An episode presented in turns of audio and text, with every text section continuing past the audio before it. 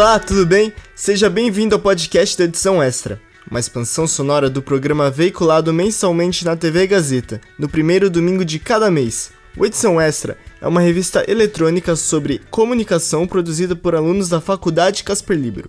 Você pode ver ou rever as matérias das reportagens do programa no canal do YouTube da Casper. Aqui no nosso podcast, você acompanha as entrevistas com os convidados do programa televisivo, incluindo trechos inéditos. Você já refletiu a respeito da história da linguagem, da gramática e, sobretudo, da polêmica sobre boa parte das palavras no plural estarem no gênero masculino? Bom, retomando o assunto do episódio anterior, neste, o aluno Luiz Felipe Nunes entrevistou a doutora em linguística Vivian Rio Stella sobre a implementação da linguagem neutra ou linguagem não binária. Você acompanha agora como funciona a língua, né? O que, que é a linguagem do ponto de vista da ciência. A língua, ela é um sistema, né, de uma vertente muito científica, né, um sistema e o que a gente percebe é que as pessoas têm uma visão de que a língua, ela é a gramática, ela é o dicionário. Então, muito se fala assim, né?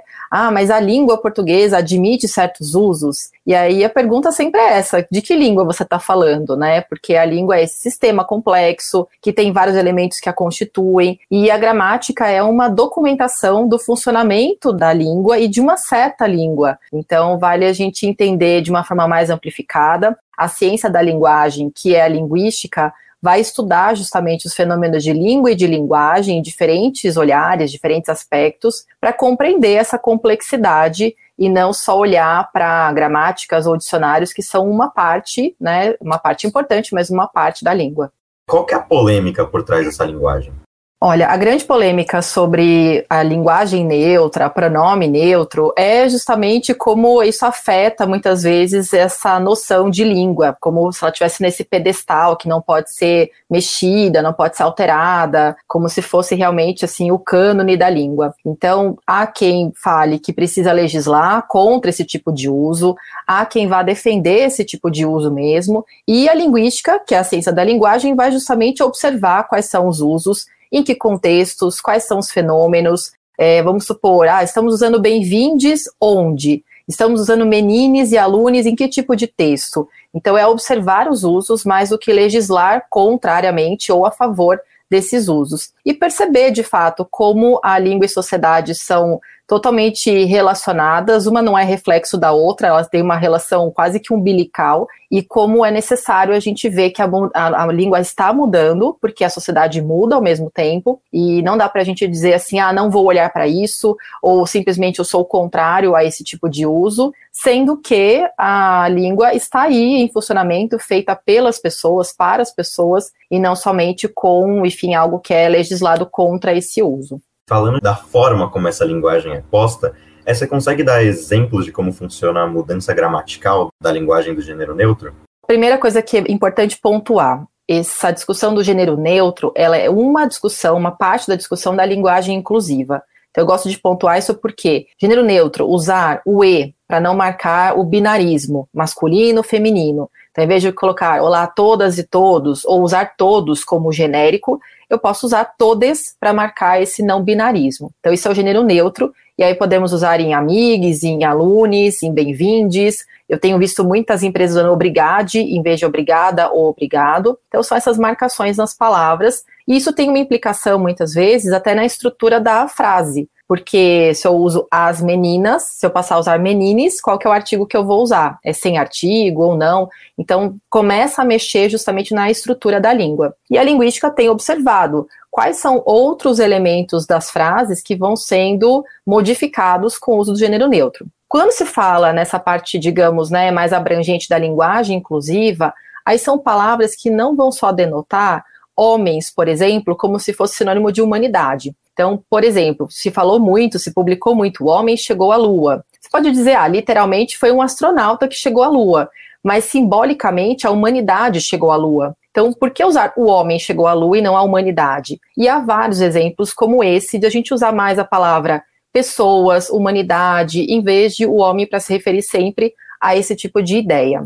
Nos Estados Unidos, por exemplo, vários tipos de cargos já não têm essa designação final de man, então chairman, por exemplo, para não ficar marcando sempre homem e mulher. Então, esse tipo de mudança vai acontecendo por reivindicações sociais, de grupos, discussões que acontecem na área acadêmica, na área corporativa, em vários tipos de esferas de atuação dos campos sociais. Isso vai mexendo com a estrutura da língua. Isso é natural acontecer já passamos por muitas mudanças linguísticas. Elas demoram para acontecer, não é do dia para a noite tem muita variação, e é isso que a linguística tem estudado, quais são os contextos em que esses usos estão acontecendo, para entender regularidades, para entender a incidência, é bastante incidente, pouco incidente, e aí, consequentemente, a gente vai vendo a transformação acontecer ao longo do tempo. Claro que, assim como na sociedade as transformações estão mais aceleradas, também na língua se acelerou também transformação. Antes a gente estimava aí mais de 100 anos para uma transformação realmente acontecer, uma mudança linguística acontecer, se consolidando em vários contextos.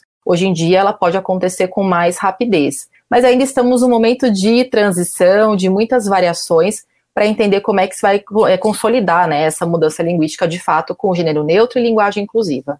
Quais são os desafios para utilizar essa linguagem mais inclusiva? Um grande desafio para usar linguagem inclusiva é sair do automatismo, porque no automático nós usamos muitas palavras que denotam um masculino genérico e muitas palavras que reforçam esse papel do homem, né, muitas vezes. Então, quando a gente vê, por exemplo, os grandes autores da, do Brasil, e tá lá Clarice Lispector, Cora Coralina, e aí você vê, poxa, não são os grandes autores só, são as autoras e os autores, por exemplo. Eu posso marcar o feminino e o masculino, ou eu posso marcar o genérico, autores. E aí pode causar um certo estranhamento, pessoas que vão negar esse uso, vão re realmente recorrer a essa ideia de que, ah, será que a gramática aceita esse tipo de uso? Então, nessa minha fala já tem várias coisas complexas que a gente tem que lidar. Um é sair do automatismo da escrita, um outro é a gente entender qual que é a escolha que eu vou fazer quando eu vou escrever um texto. Então, ah, quando eu vou escrever, eu vou usar a coordenação feminino e masculino, eu ainda estou no lugar do binarismo. Ah, não, eu quero um gênero não binário, quero marcar com esse uso do e. Como é que vai ter implicações para a frase como um todo? Artigos, adjetivos, tudo que vai sendo feita concordância nominal nessa frase. Então tem esses desafios de fato, mas eu acho que são bons desafios para a gente poder aprender, para a gente poder rever a forma de escrever.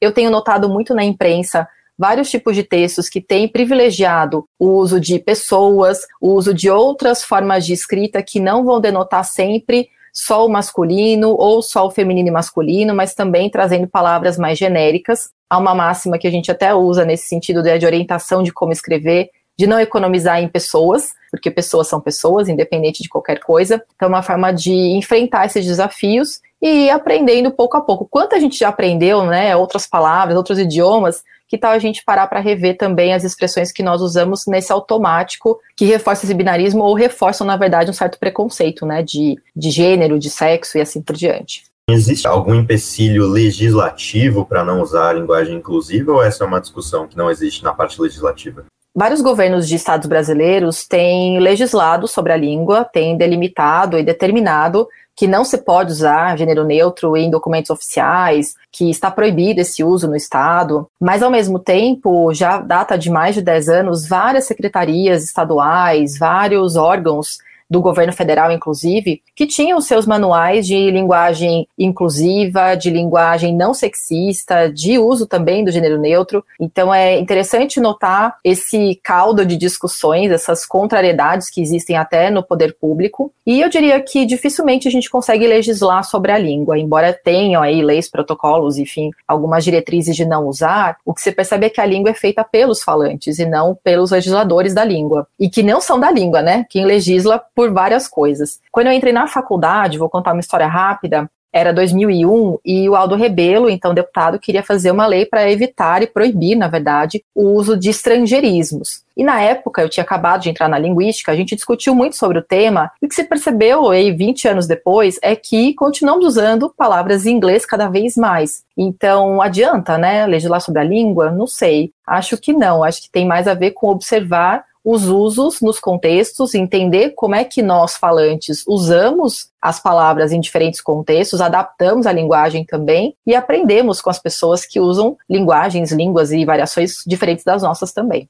Como que você percebe o uso da linguagem inclusiva em outros países? A gente tem exemplos já de usos em outros países? Então, em inglês, já existe bastante uso em diferentes textos, diferentes pessoas utilizam o they, para marcar esse gênero neutro. Em sueco também, em 2015, foi eleita a palavra do ano, o pronome que denotava esse marcador genérico. Em espanhol, a discussão também acontece, então é algo que acontece em muitos outros idiomas, é reflexo dessa sociedade em transformação, ainda bem, então não é restrito ao português. E claro que também tem alas conservadoras, alas que vão ser mais favoráveis a esses usos, mas de novo, não adianta legislar sobre, a gente tem que entender como é que está sendo esse uso. E aí tem até assim detalhes que importam tanto na hora de pensar nessa linguagem mais inclusiva. Em vez de colocar nascido ou nascida em, posso colocar data de nascimento. Então é uma transformação pequena nos documentos, nas formas de designar o mundo,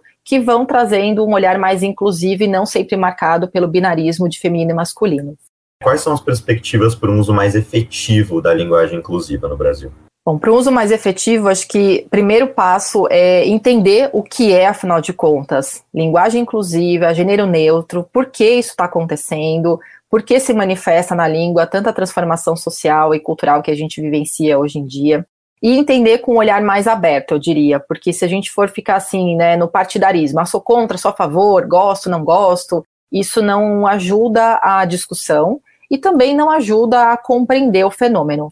Então, o primeiro passo acho que é esse. E, claro, acho que tem a ver com um certo letramento. A própria Academia Brasileira de Letras acabou de incluir várias palavras, e tem incluído constantemente palavras hoje em dia, palavras que denotam esse mundo que nós vivemos agora, e uma delas foi a expressão letramento racial, ou então a palavra etarismo, idadismo, que tem a ver com essa transformação das palavras. A gente não parava para pensar que inveja branca tinha uma denotação preconceituosa. E aí a gente precisa olhar para isso, para entender esses usos também que têm um traço social, histórico e cultural. Então, compreender esses letramentos, se apropriar de outras palavras, ressignificar nossa relação com as palavras também pode ajudar bastante a essa linguagem inclusiva realmente representar não só um certo grupo, alguns pequenos grupos que se sentem representados, mas sim ter essa inclusão pelas palavras também de outros grupos que são muitas vezes majoritários e que não se veem ali representados pela língua também. Então, essa é a vertente assim importante para lidar com a linguagem inclusiva de uma outra forma.